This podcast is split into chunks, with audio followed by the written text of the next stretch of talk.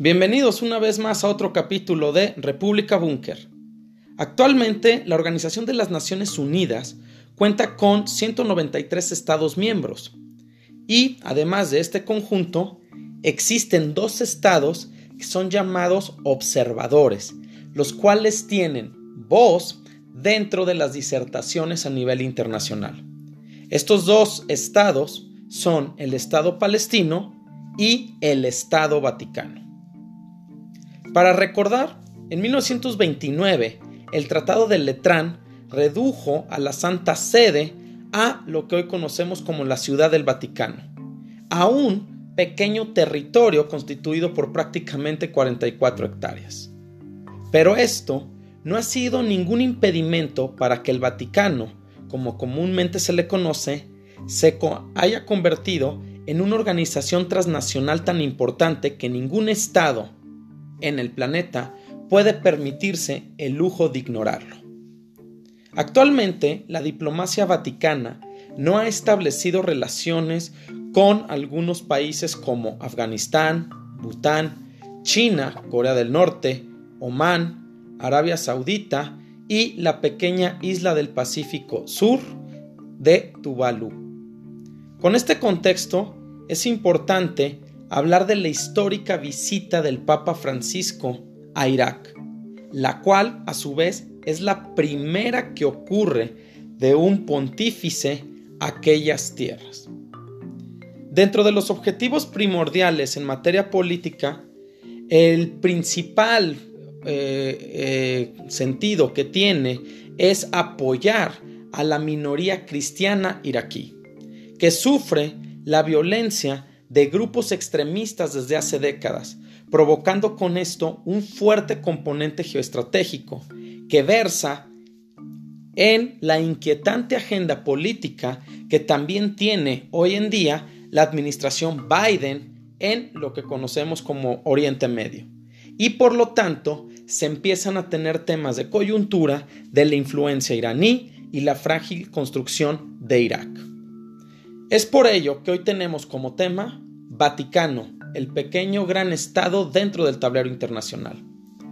El éxodo cristiano en Irak se agravó con la irrupción del grupo terrorista Daesh y su proclamación del califato en junio del 2014, a lo que esto ocasionó la huida de miles de personas ante la instalación de un régimen de violencia y terror. La gran mayoría de las víctimas del terrorismo global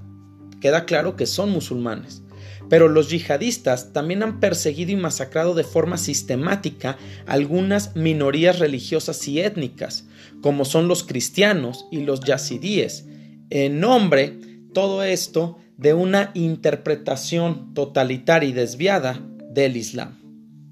El Vaticano actualmente enfrenta retos cruciales y fundamentales que giran en torno de las esferas de poder y la hegemonía mundial que se mantienen hoy en día.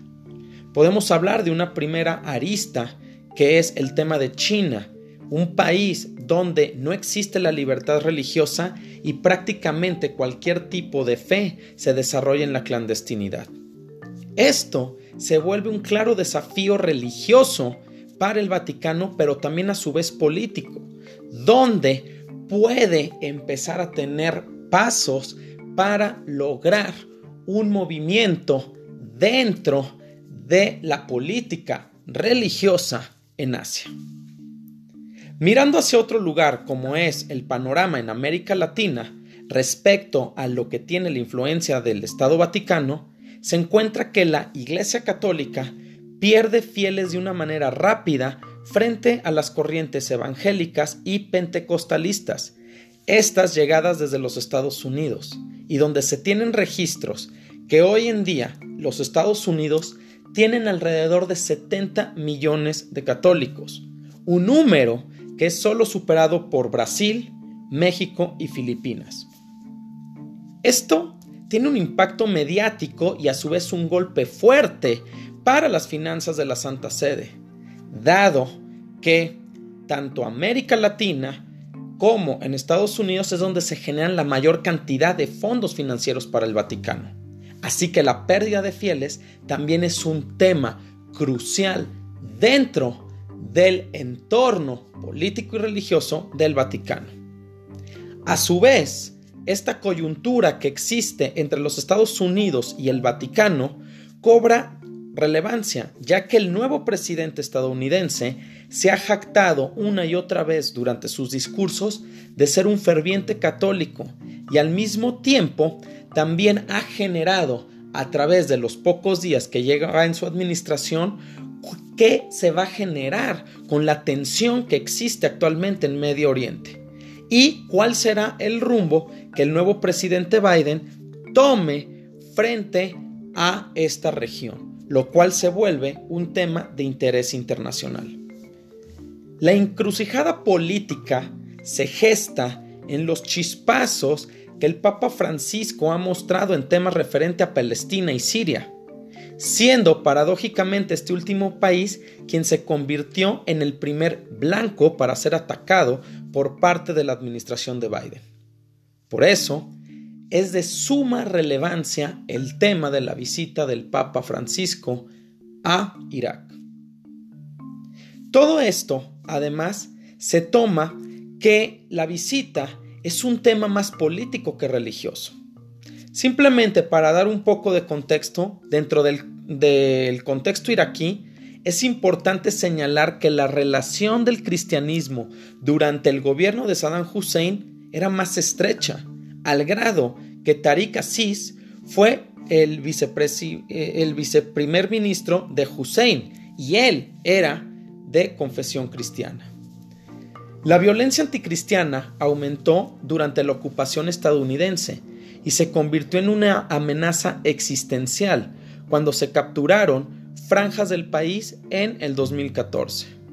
Posteriormente, los yihadistas dieron opciones a los cristianos, que era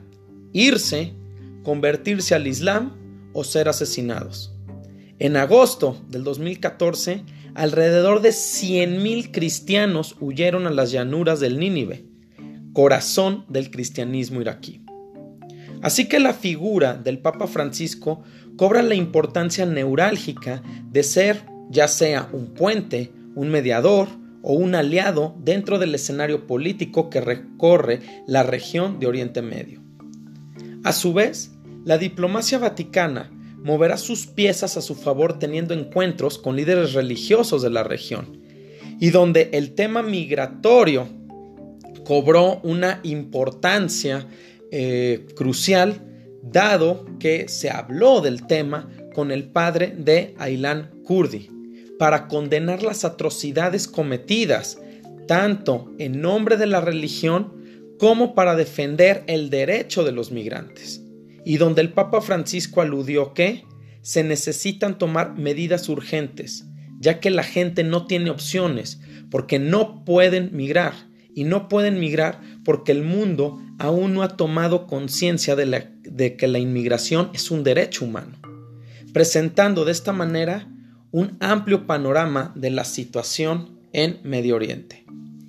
Otro tema espinoso en el cual el jefe del Vaticano tuvo que evidenciar es el de la problemática región autónoma del Kurdistán, donde algunos grupos manifestaron el sufrimiento que han tenido que soportar históricamente y hacer evidente los continuos abusos cometidos por los gobiernos de Bagdad y Erbil, tanto contra la minoría asiria como contra todos los pueblos de Mesopotamia, siendo esto una realidad que aqueja a la región. Frente a este gran reto, es extremadamente necesario actuar políticamente a escala internacional y visibilizar lo que ocurre,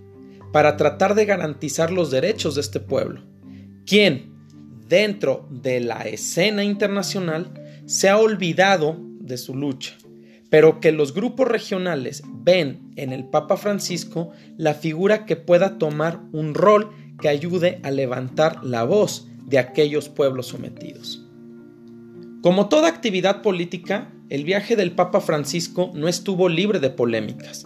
y es justo en que las críticas surgieron cuando en su discurso en los llanos del Nínive, el líder del Estado Vaticano habló sobre el gran trabajo que realizaron las autoridades kurdas como protectoras de cristianos frente al asedio del Estado Islámico. Situación que dentro de la región se ve de manera inversa, donde las Fuerzas Armadas de los Poshmerga, Fuerzas Armadas kurdas, fueron quienes desarmaron y más tarde abandonaron a su suerte a los yazidíes de Shingal y los asirios, donde los supuestos protectores de los desplazados fueron quienes provocaron los desplazamientos. Esta visita, más allá del tema interreligioso y las conversaciones con líderes destacados tanto del campo político dentro de la región de Medio Oriente como dentro del mundo del Islam, es el que el Estado Vaticano busca posicionarse estratégicamente y de esta manera hacer ver que la pequeña nación europea tiene un lugar preponderante dentro del desarrollo de los acontecimientos del tablero dentro de Oriente Medio, convirtiéndose de esta manera en un actor clave y de primer nivel, haciendo quedar muy en claro que no es un espectador más. Es de reconocerse el tiempo en el que fue realizada esta visita, algo que fue extremadamente calculado, sabiendo que de alguna manera el nuevo inquilino de la Casa Blanca es un potencial socio y aliado. Por su parte, Biden también observa en la visita del Papa Francisco un personaje que sin duda será clave dentro de la compleja situación con Israel y, el enemigo latente para Washington llamado Irán pues como se ha mencionado, la visita del Papa Francisco se da en un contexto de continuos ataques con cohetes por parte de las milicias respaldadas por Irán contra objetivos estadounidenses en Irak. Esta visita del Papa Francisco a la tierra de Abraham es parte del papel activo que desempeña el Vaticano en el discurso político y que es una forma de presión e influir en las políticas públicas de Estados Unidos podemos estar frente a otra alianza como aquella dupla histórica que se formó entre Juan Pablo II y el presidente Reagan, descrita como una de las grandes alianzas contra el comunismo. En este tenor, el mandatario estadounidense dijo que sigue admirando el compromiso de Francisco para promover la tolerancia religiosa, los vínculos de la humanidad y la comprensión entre las distintas religiones. Estas palabras de Biden tienen su trasfondo de interés geopolítico, pues sabe que Irak es importante para Washington por estar ubicado en el corazón de Oriente, de Oriente Medio, desde donde pueden vigilar de manera sumamente puntual a Turquía, Irán y Arabia Saudita, teniendo un peso dentro del Golfo Pérsico y también controlar el expansionismo de Israel. Y con ello el Vaticano se presenta como esa figura clave para mantener la agenda estratégica. Muchas gracias por su atención y los esperamos en el próximo capítulo de República Búnker, Plataforma Geopolítica.